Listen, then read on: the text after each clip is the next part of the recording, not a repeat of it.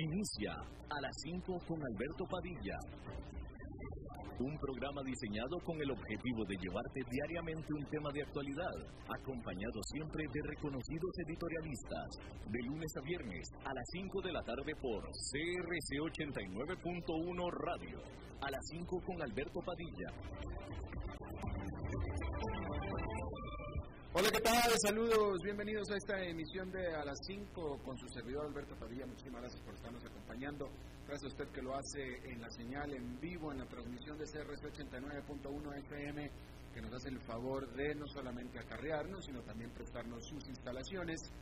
Y gracias a los que nos siguen también en la repetición de este programa en esta misma señal de CRC 89.1 a las 10 de la noche, porque salimos en vivo a las 5 de la tarde en Costa Rica repetición 10 de la noche, mismo día, todos los días. Gracias a los que nos siguen de forma electrónica en la señal de Facebook Live, en la página de este programa, a las 5 con Alberto Padilla, por supuesto que se queda grabada la emisión. Y también un saludo muy especial a los que nos eh, siguen a través del formato podcast.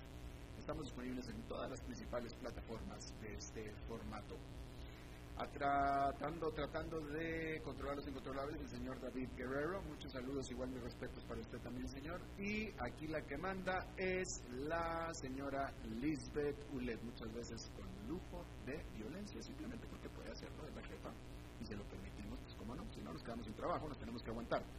Bueno, le recuerdo que hoy es martes de Pregúntenle al Eli, el economista, comunicador, analista Eli Feinsey, estará un poco más tarde con nosotros contestando a sus preguntas de usted. Lo invito a que deje sus preguntas, sus temas para Eli Feinsey en eh, eh, la página de A las 5 con Alberto Padilla. Ahí está el lugar, eh, el posteo para que lo pueda hacer. O si no, en la señal en vivo también del programa, ahí puede hacerle las preguntas a Eli Feinsey. Estará con nosotros un poquito más adelante, unos 10, 15 minutos no más que eso. Bien, Déjeme empezar hablándole acerca de que la OCDE, la Organización para la Cooperación y el Desarrollo Económico, dijo en su más reciente reporte el martes, así de reciente, que el desempleo por la pandemia es mucho peor que el causado por la crisis financiera del 2008 y persistirá en niveles elevados al menos hasta el año 2022. La OCDE, basada en París y dirigida por un mexicano, recomendó a los países el extender las ayudas por desempleo y otras medidas de alivio que sean necesarias, sobre todo para los grupos más afectados por la crisis, que son trabajadores de salarios bajos, jóvenes y mujeres. La OCDE apuntó que a pesar de las masivas medidas tomadas por los bancos centrales alrededor del mundo, lo cierto es que permanece una alta incertidumbre en el mercado laboral de la mano del alto riesgo de nuevos brotes del coronavirus. Mucho de lo que suceda en el futuro dependerá en la evolución de la pandemia. Y esto es ya algo que es como fijo, ¿no? Eh, eh, todo, todo, absolutamente todo en este momento depende de cómo se maneje, de cómo se mueva, no cómo se maneje, cómo se mueva la pandemia. Todo, ¿eh? Todo en nuestra vida, todo. La economía, la economía global, la economía del mundo, este, nuestro trabajo, todos nuestros planes. Usted tiene una hija que se va a casar, un hijo, qué sé yo, absolutamente todo. Depende de lo que haga la pandemia. ¿Y qué va a hacer la pandemia? No sabemos. Es una posición muy horrible la que hay que estar, ¿eh? Y esa en la que estamos porque no sabemos qué va a ser la pandemia, y de eso va a depender todo lo demás. En el escenario más optimista de la OCDE, que es en el que el virus va disminuyendo y se mantiene bajo control, el organismo predice que el desempleo entre sus países miembros permanecerá en promedio en 9,4% por el resto del año y en 7,7% al final del próximo año. Al final del año pasado el desempleo promedio era de 5,3%. Pero en el escenario en el que se da una nueva ola de infecciones durante la segunda mitad del año, como parece que está sucediendo, la OCDE estima entonces que el desempleo será de 12,6% este año y 8,9% el próximo. Este sombrío reporte se da en medio del debate dentro de los gobiernos sobre cómo extender los que son muy costosos programas de ayuda por desempleo y a las empresas para que protejan los empleos que hasta ahora eh, han sido vitales estos programas. Por supuesto que todo esto es en las economías más ricas, pero en las más ricas de las ricas, porque ahora resulta que Costa Rica pertenece a la OCDE y Costa Rica no tiene un quinto para darle a las empresas. Y sí tiene, pero medio quinto nada más para darle a los desempleados, pero créanme que es medio quinto nada más. Así es que estamos hablando de las economías más ricas el grueso del resto de los países no tiene la capacidad de ayudar a sus trabajadores ni empresas de una manera que les sea significativa. Entonces el gobierno de Estados Unidos liberó el lunes un reporte sobre los resultados de su programa de protección a los salarios por 520 mil millones de dólares al que acudieron 4 millones 800 mil pequeñas empresas y que se agotó en menos de dos semanas. Pero ahora esas empresas necesitan más ayuda. En el caso de Europa, la OCDE afirmó que los programas para alentar a las empresas a mantener a sus empleados, aunque sea medio tiempo, ha sido inmensamente exitoso para contener la tasa de desempleo en países como Alemania, donde 60 millones de empleados se han beneficiado. Sin embargo, y de nuevo, el futuro es incierto. El martes la Comisión Europea ajustó a la baja su perspectiva para los 19 países del eurobloque, prediciendo ahora una contracción del 8,7% para este año, pero un crecimiento de 6,1% para el próximo. Es todo un punto porcentual más para este año respecto de su estimación original, en la cual también pronosticaba más crecimiento para el 2021. El gran reto en adelante, dice la OCDE, es que casi el 50% de todos los trabajos requieren acercamiento social, lo que pone a los trabajadores en riesgo de contagio al ir abriendo las economías, por lo que los gobiernos y las empresas deben priorizar medidas de higiene y seguridad en lugares de trabajo, y garantizar largos periodos pagados de ausencias por enfermedad como medida para contener la pandemia durante los próximos meses. Esto es lo que dice la OCDE. Bueno, a este respecto hay que decir que sin duda sin duda el programa de protección de salarios este que estábamos hablando ayudó ayudó a millones de pequeñas empresas en Estados Unidos, pero también aprovecharon la ocasión grandes empresas y compañías con conexiones políticas, de acuerdo a un informe solicitado por el Congreso del país. En este tipo de empresas está Newsmax Media, cuyo propietario es un donador a la campaña de Trump. También la cadena de restaurantes P.F. Chang's, que no es ninguna sodita, ¿verdad? administradores de fondos también, y la marca de ropa de Kane West. Entre los notables receptores de ayuda destaca Grindr, esta aplicación para citas usada por la comunidad gay y que está valuada en 620 millones de dólares y con todo y eso recibió un crédito por 2 millones de dólares. Sin embargo, hay otras empresas que aparecen en la lista, como por ejemplo la de scooters compartidos Bird, y también otra que se llama Foundation Capital, quienes aseguran que ni buscaron ni recibieron créditos de este programa de ayuda. Pero lo más seguro es que van a ir y les van a pedir el, dinero de regreso a estas empresas que pues, no tendrían nada que estar haciendo ahí. Bueno, TikTok. David, tú usas TikTok, ¿verdad? Tú usas TikTok, sí. Es el único niño de 40 años que usa TikTok. Pero está bien, qué bueno, felicidades David. TikTok se convirtió en la más reciente gran tecnología, mejor dicho, gran tecnológica en anunciar que dejará de operar y estar disponible en Hong Kong para no tener que lidiar con la nueva, temible y controversial ley de segunda nación, de, mejor dicho, la ley de seguridad nacional impuesta por China.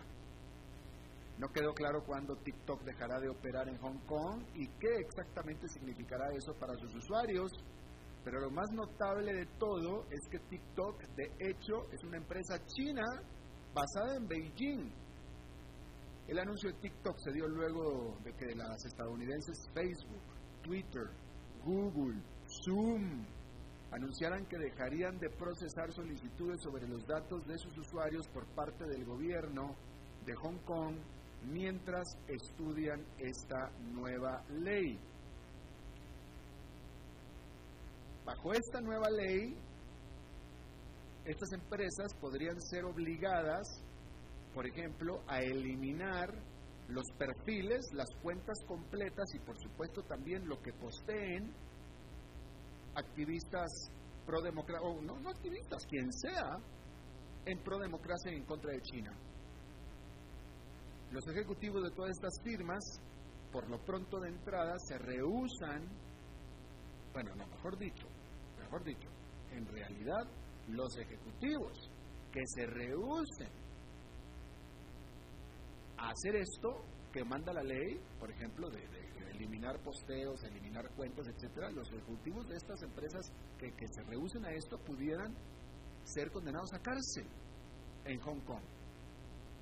Al respecto, Facebook dijo que sus usuarios, de donde sea, de cualquier parte del mundo, tienen el derecho a expresarse libremente. Que es bastante consecuente Facebook, ¿no? Pues esta, postura es la que la tienen problemas en el propio Estados Unidos. Pero eso es eh, a lo que se están enfrentando las empresas en Hong Kong. No solamente meten a la cárcel a quien suba algo Fíjese, no solamente meten a la cárcel a quien suba algo antichino o prodemocracia, sino que encima meten a la cárcel al ejecutivo que se rehúse a quitar lo que esa persona que está en la cárcel subió. Pues es terrible, totalmente terrible. Esta nueva ley, impuesta la semana pasada por Beijing sobre el territorio que se supone es autónomo, pues eso criminaliza como, sucesión, como secesión, subversión, terrorismo y colusión con fuerzas extranjeras cualquier acto o acción en favor de la libertad del territorio o en contra de China. En teoría, automáticamente son eh, violadores de la ley todos los conocidos activistas pro democracia. Ya, ya están en contra, ya están violando la ley, ya punto se acabó. Esta ley inmediatamente fue rechazada por los críticos que afirman es un ataque a las libertades de expresión y de prensa que estaban garantizadas en Hong Kong, pero que están prohibidas en China. Y sí, tiene razón. Es un ataque, por supuesto, porque ahora ya también ya están prohibidas en Hong Kong. Y mientras las tecnológicas estadounidenses valoran cuál será su próximo paso, TikTok se encamina a convertirse en una nueva gran fuente de tensión entre Washington y Beijing, porque de nuevo, TikTok dirá lo que quiera decir en Hong Kong diciendo que ya nos vamos porque aquí nos va a ir muy mal, pero no deja de ser una empresa china. Y como es una empresa china, el secretario de Estado norteamericano Mike Pompeo advirtió el lunes en una entrevista en televisión que su país está considerando prohibir a TikTok, además de otras aplicaciones de redes sociales chinas más. Pompeo advirtió que la gente debería bajar TikTok solo si quiere que su información privada caiga en manos del Partido Comunista Chino. Y hablando de China, cuando en enero el presidente Donald Trump y el vicepremier chino Liu He aclamaron la fase 1 de su acuerdo comercial, este incluía cientos de miles de millones de dólares de compromisos chinos de comprar productos de Estados Unidos, y ese era todo el meollo del asunto. Sin embargo, la realidad es que el tráfico hoy es menos de la mitad de lo prometido entonces, asumiendo que las exportaciones se estarían dando de manera equitativa a lo largo de todo este año de acuerdo a la casa de estudios Peterson Institute of International Economics. Los importadores chinos han comprado menos de mil millones de dólares de productos energéticos estadounidenses cuando la promesa fue de 25 mil millones durante el primer año. Y ya pasó más de la mitad de ese primer año. Hasta ahora solo se han materializado 8 mil millones de los prometidos 37 mil millones en compras agrícolas por parte de China. Es cierto que China ha estado luchando contra la pandemia y que las importaciones podrían acelerarse, por ejemplo, a partir de ahora. Eso es cierto. Pero para cuando se dé el recuento final sobre los resultados de ese año y de las promesas y etcétera, pues probablemente Trump ya ni siquiera esté en la Casa Blanca. Y puede ser que lo que está sucediendo más bien es que China está apostando a que el próximo presidente será Joe Biden y este esté menos interesado en dar dádivas políticas a los granjeros de su país, que son la base de Donald Trump. Probablemente eso es lo que esté sucediendo. Bueno, pues esta sí que es una lección de la escuela de la vida, literalmente, una lección de la escuela de la calle, porque la Autoridad Migratoria y de Aduanas de Estados Unidos informó el lunes que retirará del país a los extranjeros con visas de estudiantes en el caso de que su universidad decida ir solo a clases en línea para el semestre que comienza en agosto. Dichos estudiantes tienen la opción de transferirse a otra universidad que ofrezca clases presenciales, pero para eso tendrían que inscribirse a dicha institución.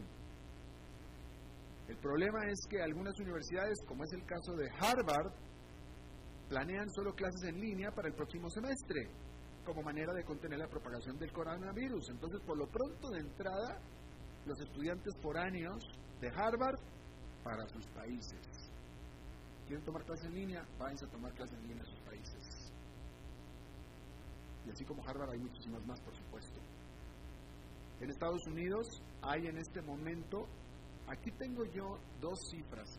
tengo una fuente dice que son 400 mil extranjeros con visas de estudiante, que típicamente son F1 o M1, pero otra fuente dice que son más de un millón.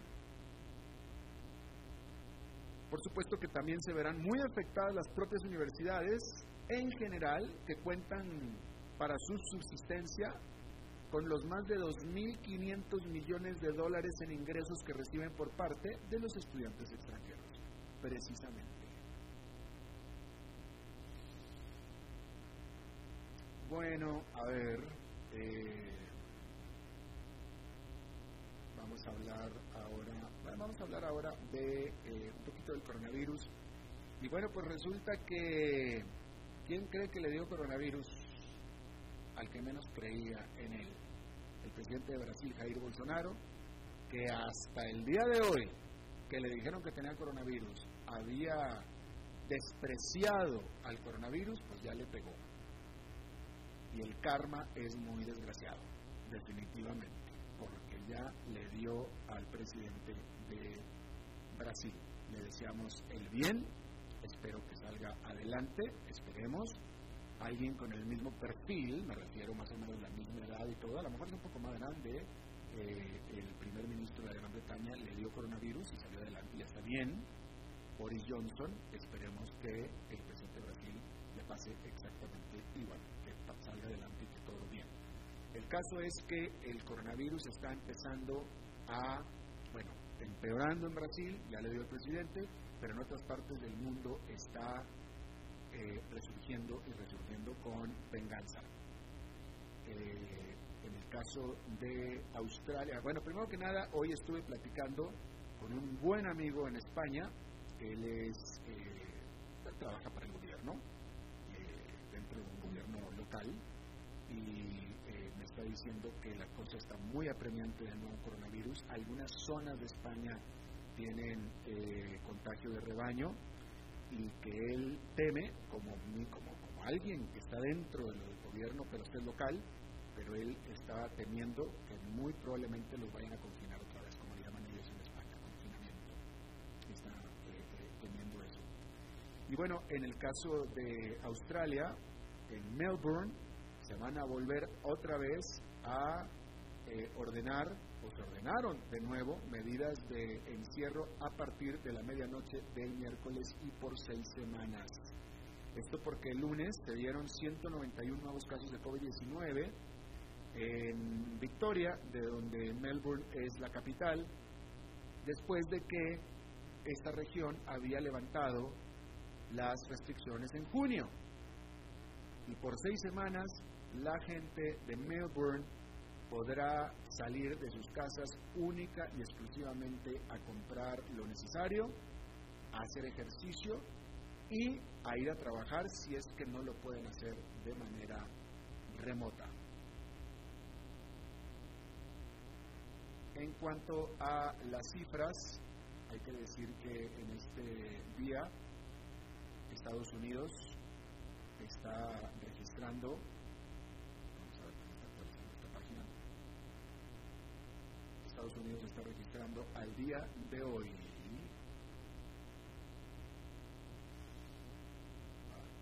a ver, aquí está, pues listo, 47 mil, 48 mil casos nuevos hasta este momento. Todavía falta algunas horas para que termine la contabilidad. En Brasil se están registrando 42 mil casos nuevos de coronavirus. Por cierto, antes de que se me olvide, allá en Nueva York, esta fue una jornada negativa, la primera en varias jornadas, en más de una semana definitivamente. El índice industrial Dow Jones quedó con una caída de 1,51%, el Nasdaq Composite con una caída de 0,86% y el Standard Poor's 500 con una caída de 1,08%. Rápidamente, déjenme le esta información sobre eh, cuáles son la lista, la lista de los pasaportes, los famosos pasaportes más poderosos del mundo, la cual ha tenido cambios. En teoría esta es la tercera edición de esta lista en eh, en, esta década, es lo que dice la, la nota, ¿no? Eh, notablemente Estados Unidos cayó antes Estados Unidos eran los países ¿qué es lo que hace un pasaporte poderoso? es su acceso entre más acceso tenga ese pasaporte en todo el mundo sin necesidad de visa eso lo hace poderoso y Estados Unidos en teoría era uno de los más poderosos y aquí la nota que yo estoy leyendo que no me cayó nada bien el titular de la nota dice el pasaporte de Estados Unidos es hoy tan débil como el de México. Ay, muchas gracias, qué lindo titular, ¿no? Pero bueno, este, pero supuestamente ahora con todas las restricciones de los viajes y con todas las restricciones que tiene Estados Unidos para permitir gente de otros países, ha caído mucho, por, por motivos de reciprocidad, ha caído mucho como, como, como en su poder, ¿no? Entonces, por ejemplo, el mejor pasaporte para tener en este 2020, que le da acceso a 191 países libremente, es Japón. Le sigue Singapur con 190 países, Corea del Sur, el pasaporte que le deja entrar a 189 países sin problema. En el cuarto están Italia, Finlandia, España y Luxemburgo. En el 5, Dinamarca y Austria. En el 6, Suecia, Francia, Portugal, Países Bajos e Irlanda. En el 7, Suiza, Estados Unidos, Reino Unido, Noruega y Bélgica con 185 destinos. En el 8, Grecia, Nueva Zelanda, Malta, la República Checa. En el 9, Canadá y Australia. Y en el 10, Hungría. Y por el contrario, eh, en los peores pasaportes para tener, en el que pues, en menos de 40 lugares ah, puedes entrar libremente sin que te pidan visas y todo tipo de restricciones, está el pasaporte de Corea del Norte, a donde nada más puedes ir a 39 destinos, Libia, Nepal y el territorio palestino, Somalia, Yemen, Pakistán, Siria, Irak y Afganistán. Yo no sé esta comparación que hace esta, esta lista con el pasaporte mexicano entre mexicano y Estados Unidos, pero resulta que yo tengo los dos pasaportes y lo que es por América Latina, que ese es mi campo de juego, lo que es por América Latina es mucho más fácil viajar con definitivamente. Definitivamente. Eh, en varios países de Sudamérica te piden, te cobran, cobran hasta 100 dólares. En Argentina, en Chile, si tienes el pasaporte americano, si el pasaporte americano, te cobran hasta 100 dólares para entrar. Si tienes el mexicano, no. Así es que, cuando menos en lo que es en América Latina, el pasaporte mexicano es mucho más poderoso. Bien, ahora sí vamos a hacer una pausa y regresamos con Eli Fensey. A las 5 con Alberto Padilla, por CRC 89.1 Radio. Tinto, blanco, rosado, espumante, seco, dulce. El vino es como los amigos, proviene de diferentes cepas y familias convertidas en bodegas de tradición. La Iride, una bodega personal establecida en Mendoza, Argentina, produce vino de exportación con la calidad de Mendoza, expresada en tamaños frescos, frutales, remembranzas de tabaco y chocolate. Una fiesta al paladar. La Iride, vinos argentinos de tradición.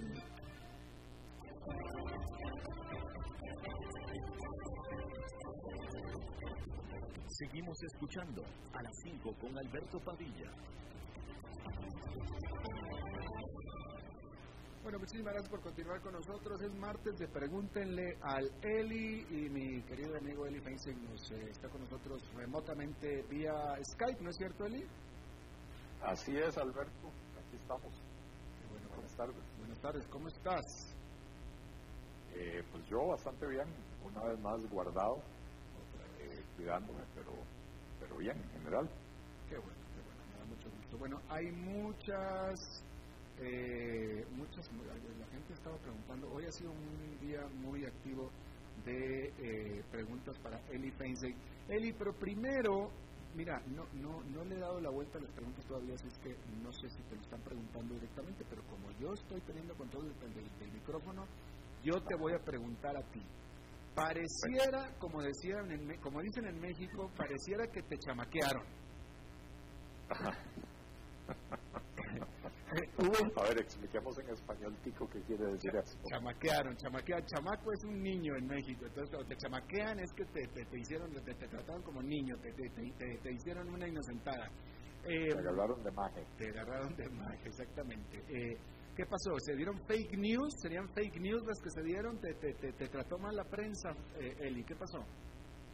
No, no, a ver, yo, no me quejo de la, de la prensa porque cada uno es responsable de, de sus palabras y de sus acciones. Eh, pero se hizo todo un, eh, digamos, un escandalito, digamos, de que yo anuncié mi candidatura, eh, cuando lo que en realidad sucedió fue que en una entrevista con Carlos Villalobos en el programa de La Lupa, eh, pues primero me preguntó que si yo iba a ser candidato en el 2022. Le dije, Carlos, este no es momento para eh, estar haciendo ese tipo de anuncios. El país está atravesando, el país y el mundo están atravesando una situación muy complicada y falta mucho tiempo para las elecciones. Así que eh, por ahora, eso no, ¿verdad? Seguimos en la conversación. Él me preguntó si a mi partido, que es el Partido Liberal Progresista, le interesaría hacer una coalición, a lo cual le dije que sí, si se dan las condiciones adecuadas. Eh, me preguntó si me interesaría ser el candidato de la coalición, le dije que me parecía imprudente eh, eh, hablar de eso cuando ni siquiera existe la coalición, ¿verdad? Si yo me pongo a, ofrecerme de candidato, de prácticamente condiciono esa coalición y y podría dar el traste con, cualquier posibilidad. Y finalmente Carlos, como periodista acucioso que es, me pregunta, bueno, ¿y si, y si no se da la coalición, su partido participaría en las elecciones del 2022? A lo cual le dije que por supuesto que sí, que los partidos se crean para, para participar, no para ser espectadores. Me preguntó si a mí me interesaría liderar esa campaña en el 2022 y le dije que que sí, que por supuesto que sí, ¿verdad? Este, eh, a partir de ahí el asunto lo, recogió la República, eh, la República hizo un, titular de primera plana diciendo que yo había confirmado mi candidatura, eh, me, entrevistó en Matices Randall Rivera, Matices de, de Radio Monumental, Randall Rivera, me hizo la misma pregunta, le dije exactamente lo mismo, le dije, mire, yo no anuncié mi candidatura. Lo que pasa es que si a mí me preguntan que si tengo aspiraciones, no tengo por qué negarlo, ¿verdad? Este, me parece que, digo, aquí en Costa Rica estamos acostumbrados a, que los políticos niegan todo. Cuando les preguntan, ¿usted va a aspirar en el 2022? Y, y la respuesta es no, no, no, no, este, eh, no, no, no me interesa, ¿verdad? Y después, seis meses un año después, anuncian su candidatura Y si les preguntan qué, qué, pasó, que por qué cambió, la respuesta que dan es porque el pueblo me lo pidió o porque las bases del partido me llamaron, me lo pidieron. Y es mentira, es mentira, ¿verdad? Uno desea o no desea participar, ¿verdad? Entonces, eh, para mí no debería de ser noticia, pero bueno, ciertamente el que abrió la bocota y dijo, de ahí sí, a mí en el 2022 sí me, sí me interesa, eh, pero, pero sí, o sea, a mí me interesa aclarar, sí, claro que tengo aspiraciones, pero no, no, no estoy lanzando una campaña, no estoy en campaña. Me parece que es el peor momento posible para, para anunciar una campaña política cuando el país está inmerso en, medio de una pandemia y una crisis económica de, de, una magnitud sin precedentes, ¿verdad? Eh, pero insisto, yo, yo creo, Alberto, y, puedes dar fe de eso, que si por algo me ha conocido a mí la gente es por decir las cosas sin rodeos, por no, no andar dorando la píldora. Eh, y entonces insisto, Daisy, si a mí me preguntan que si, que si tengo intenciones en el 2022, eh, la respuesta es sí, pero, pero insisto, entre eso y haber lanzado una, una campaña o haber anunciado formalmente una candidatura, para mí hay una distancia enorme. Eso fue, eh, eso fue lo que dijeron los titulares. Eso es lo que dijeron los titulares, en efecto, ¿verdad?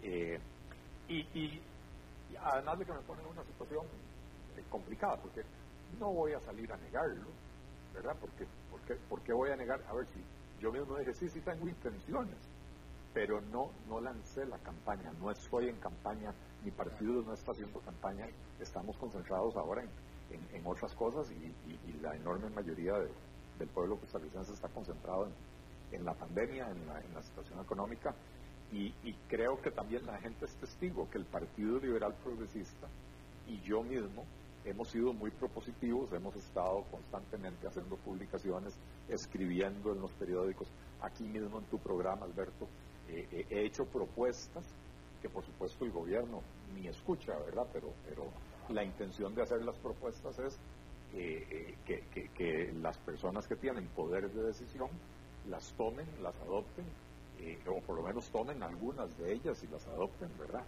Eh, eh, y, en eso es en lo que estamos. ¿verdad? Y, hay que decir también que, según recuerdo, yo puedo estar equivocado, pero creo recordar que, vaya, que aplica el dicho de que del plato a la boca se cae la sopa, porque ya alguna vez tú en el pasado habías dicho más o menos lo mismo, que tenías intenciones de todo, y algo pasó que se descarriló, tuviste que cambiar de planes. En, efecto, aprendí que uno propone y Dios dispone. Hace, hace tres años eh, ni siquiera había hecho el anuncio público, pero, pero estaba trabajando para organizar una candidatura eh, y en eso me diagnosticaron un, cáncer.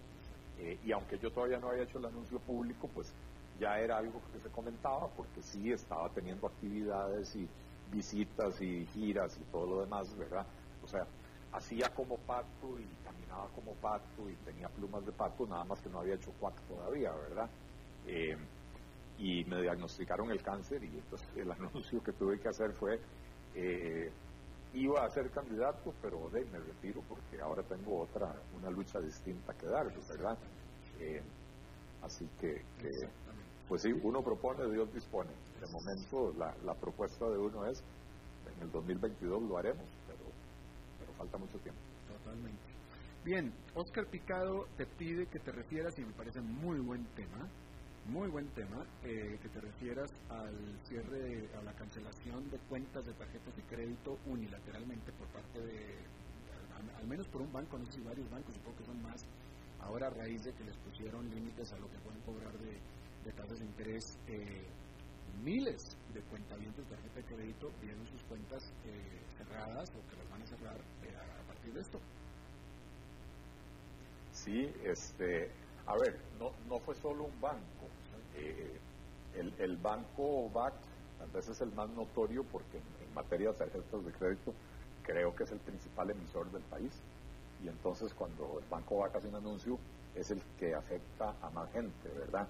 Eh, la caja de Ande, es una eh, es un banco que formalmente no se llama banco, pero que pertenece al sindicato de, la ANDE, ¿verdad? que es la Federación Nacional de Educadores, eh, eh, también anunció que van a dejar de otorgar créditos, en este caso no tarjetas de crédito, es que la regulación de la usura afecta o tiene dos tasas diferentes, una para, para el crédito normal y otra para los microcréditos, ¿verdad? Entonces, ellos anuncian que van a dejar de otorgar crédito a personas con salarios líquidos menores al salario mínimo, eh, porque hay muchas personas en el sector, sobre todo en el sector público, que están tan comprometidos en deudas que lo que les llega líquido es menos que el salario mínimo. Entonces, eh, la Caja de Ande hizo ese anuncio, el Banco Scotiabank y el Banco Promérica también anunciaron que iban a, que, estaban revisando sus carteras de clientes y que todavía no, todavía no estaban cancelando cuentas, pero que iban a, tener que hacer los ajustes. Eh, ¿Qué tengo que decir al respecto? Eh, que, esto era perfectamente previsible. Eh, era tan previsible que muchos economistas lo advertimos, lo advertimos en diferentes programas, en radio, en televisión, en artículos, en, periódicos, etcétera. lo advertimos a diputados y aún así, porque, porque esto es lo que pasa siempre que se pone un precio tope, un precio regulado, un precio tope, eh, lo que sucede es que se provocan dislocaciones en la oferta, ¿verdad? O dislocaciones entre la oferta y la demanda. Este, y entonces lo que está sucediendo es producto eh, claramente de la ley que se aprobó. Eh, cuando uno no entiende, o no, no yo, ¿verdad? Cuando un diputado legisla una materia que no entiende, y no entiende que en el caso de las tasas de interés, las tasas de interés reflejan varias cosas. Una de ellas es el costo de captación del dinero para los bancos. Pero otra muy importante que reflejan las tasas de interés es el nivel de riesgo del cliente.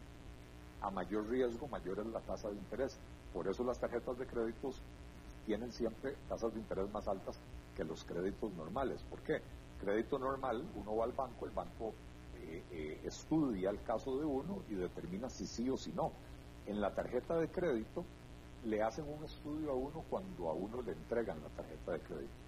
Pueden pasar muchos años, uno puede comportarse muy bien y de pronto un día uno se vuelve loco y se va y en un fin de semana eh, le metió a la tarjeta de crédito un menaje nuevo para toda la casa, refrigerador, cocina, aire acondicionado, pantalla plana, cama, dormitorio, sala, comedor, todo y no tiene cómo pagar eso, ¿verdad? Entonces, eh, es, es, andar con una tarjeta en la mano, es tener una preautorización de, gastar que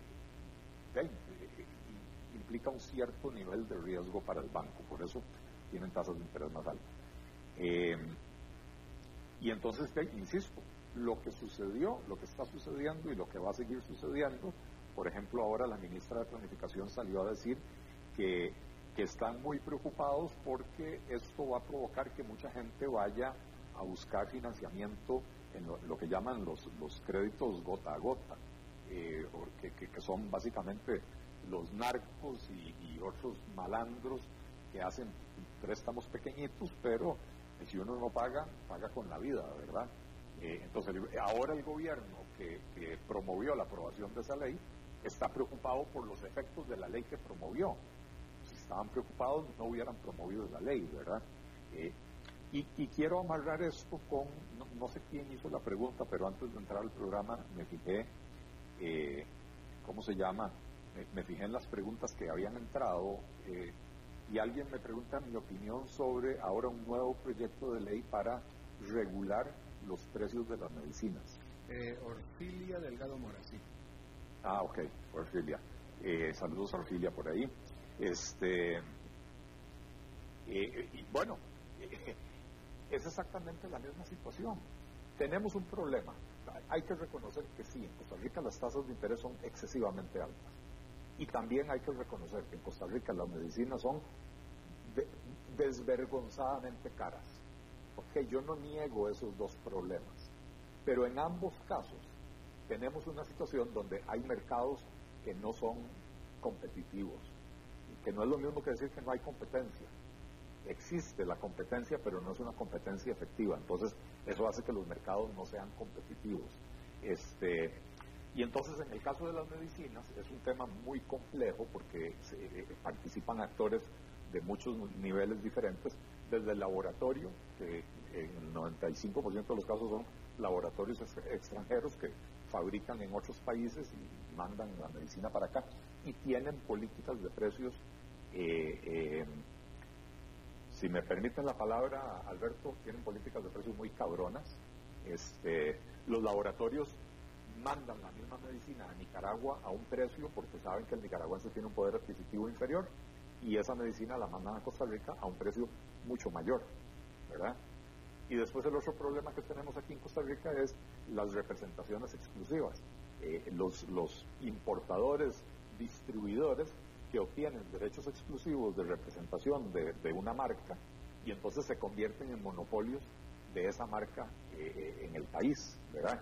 Y el otro problema que tenemos aquí en Costa Rica es que existe una altísima concentración eh, precisamente en ese segmento, en la importación, distribución al por mayor de las medicinas, ¿verdad? Entonces, tenemos elementos que le restan competitividad al mercado y lo que tenemos que hacer es desregular y regular para, para promover la competencia en vez de poner precios tope, porque los precios tope lo que van a provocar es mercado negro, van a provocar eh, eh, dislocaciones entre la oferta y la demanda, van a provocar que algunas medicinas ya no se puedan conseguir en el país. Eh, o sea, esto es montarse sobre una estupidez que se está demostrando que no funcionó, que es la de las tasas de interés, y utilizar el mismo concepto para ahora querer supuestamente resolver el problema de las medicinas eh, con una estupidez similar. Claro. Eh, me, gustaría que abordaras un poquito más el caso de los bancos, este, eh, porque Eli, porque me parece que no está quedando claro. Por ejemplo, Mauricio Montero Pérez te pregunta, entonces estás de acuerdo con las tasas de interés abusivas de estos bancos. Te hago esta pregunta que te hace Esteban, perdón, que Mauricio Montero Pérez. Mauricio Montero Pérez, porque esta decisión o esta medida de los bancos de cancelar estas tarjetas de crédito suena como a berrinche, suena como a, como a bofetada, nada más, ah, tú me haces esto, entonces yo te hago esto. Y, y, en realidad, en teoría, se, supone, por lo que tú trataste de explicar, hay razones de mercado y de negocio por las cuales se tuvieron que tomar estas medidas. Eh, vamos a ver, ¿cómo, cómo, cómo respondo eso? Eh, claramente dije, Costa Rica tiene un problema porque las tasas de interés son excesivamente altas. Reconozco que hay un problema porque las tasas de interés son excesivamente altas. Pero ese problema tiene un origen. Y si uno aprueba una ley que no ataca esa causa, sino que ataca los síntomas, entonces eso es como que uno tenga un cáncer, un tumor en el cerebro, le duela mucho la cabeza y el doctor le, lo mande a uno a tomar aspirina para atacar el síntoma, que es el dolor de cabeza, en vez de atacar la causa. Entonces, eh, a nadie debería sorprender que cuando las leyes interfieren en la lógica de los negocios, los negocios hagan sus ajustes, ¿verdad? Ahora, ¿cuál es el problema del mercado bancario? El problema es que tenemos, eh, eh, insisto, un mercado muy poco competitivo que, se refleja de dos maneras diferentes. En lo que es el crédito normal, crédito de vivienda, crédito para actividades productivas, etcétera, eh, hay tres bancos que son los bancos públicos, el Nacional, Costa Rica y el Popular, ¿verdad? Este, que son como elefantes en, una cristalería. Eh, son muy grandes, son muy ineficientes y esa ineficiencia se traduce en márgenes de intermediación muy altos. ¿Qué es el margen de intermediación? Es la diferencia entre lo que un banco le paga a un ahorrante y lo que un banco le cobra a un deudor. ¿Cómo consigue el banco plata para prestar? Bueno, recibe dinero del público, recibe ahorros del público. Entonces, si usted va a depositar plata al banco y le van a pagar un 3% anual, y después usted va a pedirle plata prestada al banco y le van a cobrar un 12% anual o bueno, digamos un 12% anual, hay un margen, eso es lo que se llama el margen de intermediación, hay un margen de 9 puntos porcentuales entre lo que el banco pagó por obtener el dinero y lo que el banco cobra por prestar ese dinero. Entonces, ese margen de intermediación en Costa Rica es excesivamente alto. Y eso es reflejo de la falta de competencia que hay en ese mercado. Que a pesar de que es un mercado que está abierto eh, desde hace 30 años o más, eh, no más, bueno, por ahí, 35 eh, años que está abierto el mercado bancario a la, a la competencia, es una competencia muy poco efectiva. ¿Por qué? Porque los bancos privados ven que hay un margen de intermediación muy alto, muy atractivo, y en vez de retar a los bancos dominantes, a los, a los eh, operadores, eh, ¿cómo se llama? Eh, ahora se me fue la palabra, en vez de retarlos con, con tasas de interés más bajas, lo que hacen es ser más eficientes y aprovecharse de ese margen de intermediación para obtener ganancias fabulosas, ¿verdad? Entonces, si no resolvemos el problema de falta de competencia en ese mercado, no vamos a tener mejores tasas de interés. En el mercado de las tarjetas de crédito, curiosamente, el que tiene el poder monopólico es el Banco San José. Es por mucho el principal emisor de tarjetas de crédito. El Banco Nacional, que es un emisor importante de tarjetas de, plásticos, el Banco Nacional, su principal negocio está en la tarjeta de débito. No retan al Banco San José en crédito, en buena medida porque, porque para, para otorgar crédito por vía tarjeta de crédito hay que ser muy ágil en el cobro y los bancos públicos son cualquier cosa menos ágiles, ¿verdad? Entonces el Banco San José, que se ha especializado en ese nicho, tiene poderes cuasi monopólicos en ese mercado. Y mientras no se tomen medidas para fomentar una mayor competencia, no vamos a resolver el problema. El problema que tenemos ahora es que pusieron una tasa tope a esa tasa tope no es atractivo o no es, no es sano para un banco prestarle plata a clientes riesgosos. Al final de cuentas, el banco presta dinero que no es propio, el banco presta el dinero que capta del público. Entonces el banco tiene que ser muy cuidadoso, ¿por qué? Porque si yo soy depositante de ese banco, si yo soy ahorrante en ese banco, y yo veo que ese banco está prestando la plata a un nivel de riesgo muy alto y una tasa de interés muy baja, yo voy a retirar mi dinero de ese banco porque siento que mi dinero está en riesgo. Y si muchos clientes retiran el dinero del banco, lo que se llama una corrida bancaria, el banco perfectamente puede llegar a quebrar. Entonces, por eso los bancos tienen que tomar este tipo de medidas. Si los clientes son de alto riesgo y no se puede compensar el riesgo con una tasa de interés más alta, pues entonces eh, el cliente va para afuera. Pero insisto, aquí el problema es un problema de falta de competencia que no se resuelve poniéndole un parche, sino que habría que atacar de fondo y, esto implica cambiar la legislación y las regulaciones de toda la industria bancaria, que son, uno, muy engorrosas, dos, que crean distorsiones enormes. Hay unas distorsiones enormes en contra de los bancos públicos que son parte de la explicación de la ineficiencia de esos bancos. Hay otras distorsiones que más bien atentan contra los bancos privados, ¿verdad? Que les cierran la, posibilidad de entrar en ciertos negocios, etcétera. Entonces, todas esas reglas hay que emparejarlas, todas esas reglas hay que simplificarlas para que haya mayor competencia y entonces podamos sí reducir las tasas de interés. Bien, bien, bien, bien. Eh, tres minutos para contestar a Ivonne Valdivieso que te pregunta tu opinión sobre el tema de que el gobierno impulse una ley para que se reduzcan los alquileres de viviendas, obviamente por la situación. Si tú crees que esta es una medida acertada, sea sí o no su respuesta, por favor, puedes explicar por qué. Eh, vendría siendo exactamente lo mismo que acabamos de discutir. Sería ponerle, que, o sea, que el gobierno, que no es el dueño de los edificios de alquiler, le ponga un tope a los, a los, a los montos de los alquileres. Eh, sería una medida que en teoría beneficiaría al inquilino, ¿verdad? Pero también hay que pensar en el propietario de, de, la casa de alquiler o del propietario del local de alquiler, eh, que, que, no todos, o, de hecho hay mucho, mucho localito y mucha vivienda de alquiler, que son los ahorros de familias de toda la vida que, deciden ponerlos en, un bien inmueble para alquilar, ¿verdad? Entonces, si usted le pone un tope al alquiler de esos locales, eh, afecta primero a quienes ofrecen eso. Segundo, ¿qué sucede? Lo que ha sucedido en Nueva York a lo largo de décadas con el tema de, las, de las rentas controladas que tienen eh, en Nueva York. Ciertos edificios el gobierno los cataloga como edificios de renta controlada donde no se puede aumentar los alquileres. Y estos son edificios que a lo largo de los años se han venido deteriorando, nadie invierte en ellos, se han vuelto decrépitos eh, eh, y más bien lo que son es una fuente de problemas para, para la ciudad, una fuente de problemas para los propios inquilinos que viven ahí. Eh, o sea,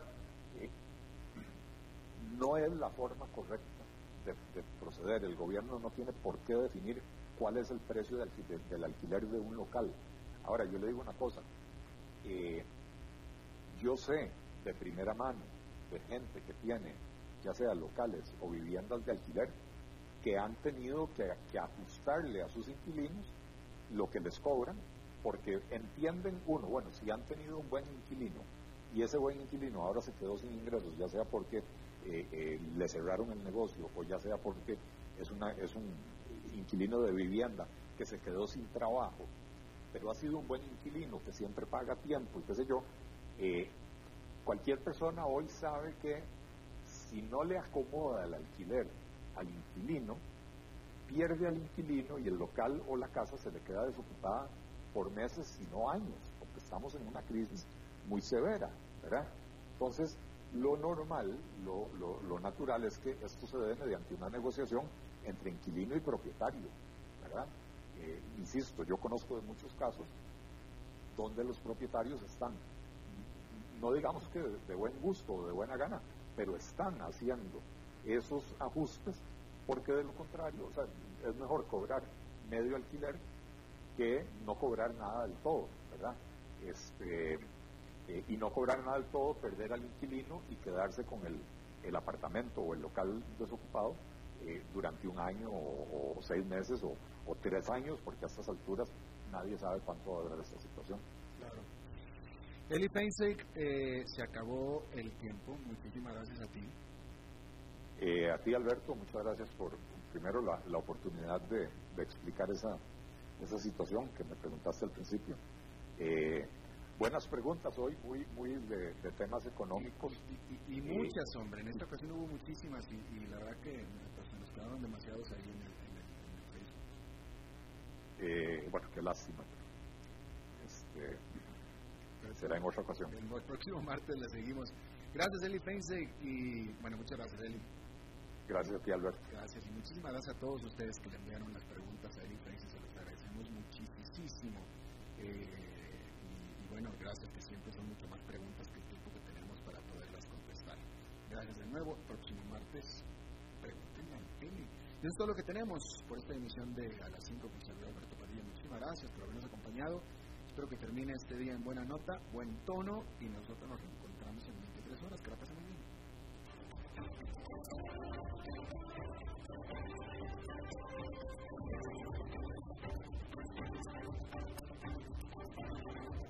Concluye a las 5 con Alberto Padilla. Un programa diseñado con el objetivo de llevarte diariamente un tema de actualidad, acompañado siempre de reconocidos editorialistas, de lunes a viernes a las 5 de la tarde por CRC 89.1 Radio, a las 5 con Alberto Padilla.